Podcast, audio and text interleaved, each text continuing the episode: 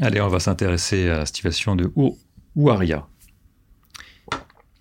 Je souhaite sortir de l'adversité que je rencontre dans plusieurs domaines de ma vie. J'aimerais arrêter d'entretenir ce système. C'est un combat permanent.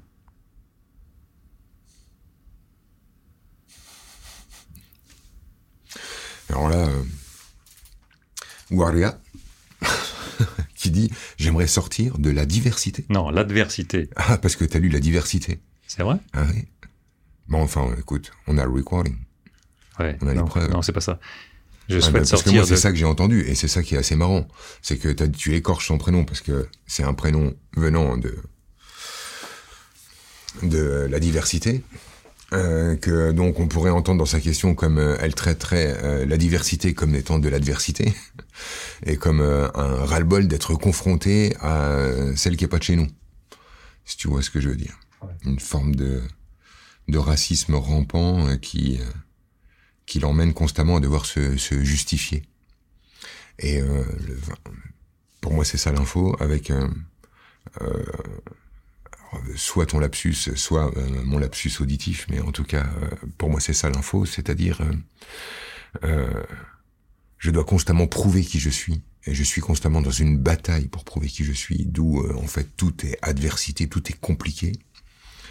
Et euh, j'ai fait de moi... euh, euh, une, une victime à un certain niveau, que je suis sûrement d'ailleurs à un certain niveau, mais pour me cacher la victime que je suis, parce que je supporte pas l'idée d'être une victime, j'ai fait de moi une battante.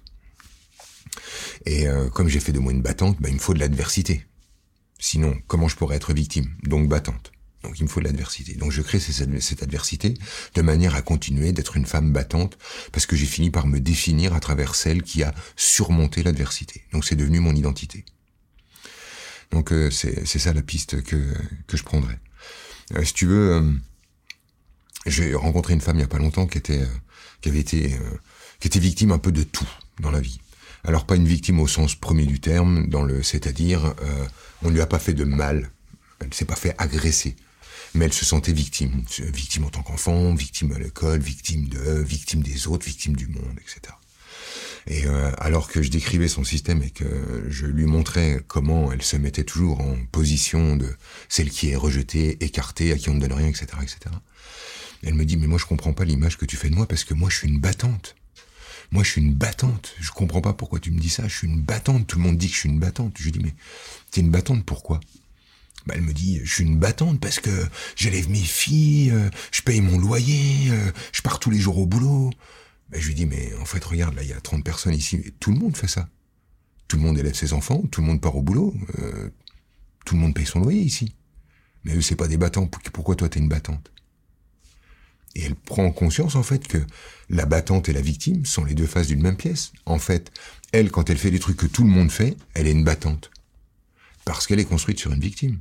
Si elle est pas, euh, si elle n'avait pas construite la victime, payer son loyer, élever ses gosses et aller au boulot, bah c'est comme tout le monde. Donc pour être une battante, il faut qu'elle continue de se sentir victime. Et les deux sont absolument pas séparables. Les gens qui sont des battants sont des victimes, mais qui se le cachent à eux-mêmes, si tu veux. Et là, dans la question de Waria, j'entends euh, ce truc de j'ai vécu ça, mais je m'en suis remis. Tu sens qu'il y a du lourd, je m'en suis remis. Mais je m'en suis remis et ça m'a tellement donné de confiance, tellement je, je suis fier de moi d'avoir surmonté le truc, que je finis par en faire une forme de définition de moi. Et maintenant, en fait, j'ai tout le temps besoin de me confronter et de créer l'adversité d'une manière inconsciente, donc la victime, de manière à être la battante, c'est-à-dire celle qui surmonte l'adversité. Mais évidemment, et elle le dit dans sa question, c'est un truc qui est extrêmement crevant, puisque en fait, pour être heureux d'être toi, pour trouver ta force, pour pouvoir te définir, bah, faut absolument que tu te retrouves tout le temps confronté à des emmerdes. Je te lis la suite alors. Plutôt souriante, je gère seul mes deux enfants, dont mon aîné qui a des troubles autistiques. Finance un peu compliquée, j'essaie d'y mettre euh, de l'ordre. J'aimerais m'éclater un peu plus au quotidien. La battante et la victime. Au niveau du, de la santé, corps raide, épaules, et, euh, épaules voûtées, grosse fatigue physique. Ouais, euh, le, les, les épaules et la raideur parlent en fait de celle qui tend le dos et qui attend le coup suivant, hein, évidemment, euh, qui ne manquera pas d'arriver, hein, puisqu'elle a une façon de regarder le monde euh, où le- l'angle le, plus choisi. Alors après, je sais pas comment vont prendre tout ça nos, nos auditeurs, mais euh, pour moi, on n'est jamais face au monde en tant que tel, mais à notre tri du monde, notre sélection du réel.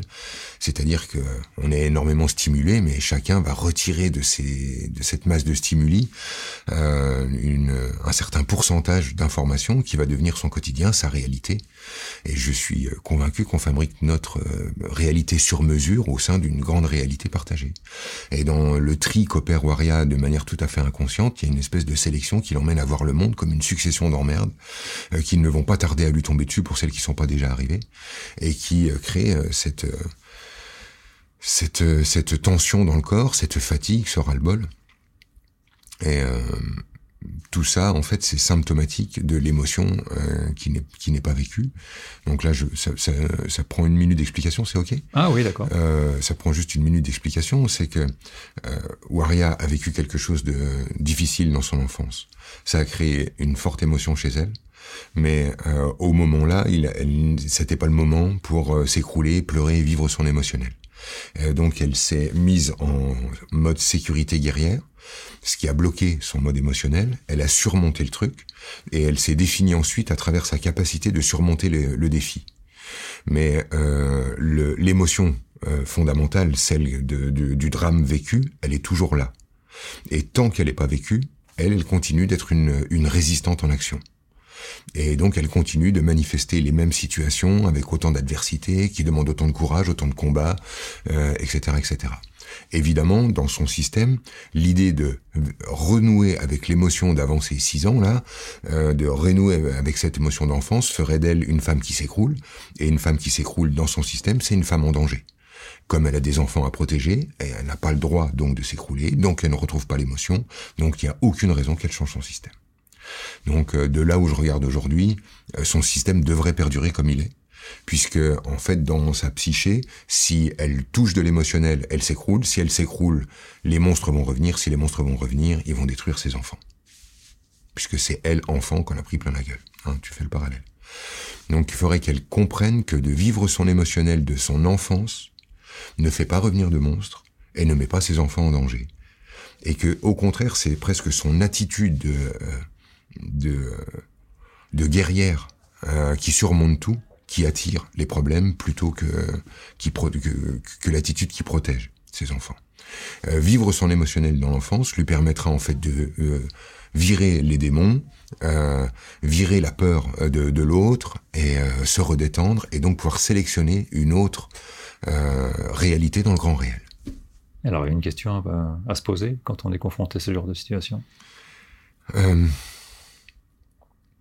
Pourquoi est-ce que je m'attends tout le temps à ce que la merde arrive Et elle comprendra en fait que c'est elle qui est en ultra-vigilance et qu'au bout d'un moment, cette ultra-vigilance, ça n'est plus euh, j'ai peur que la merde arrive, mais je m'attends à ce qu'elle arrive, puis je vais la chercher.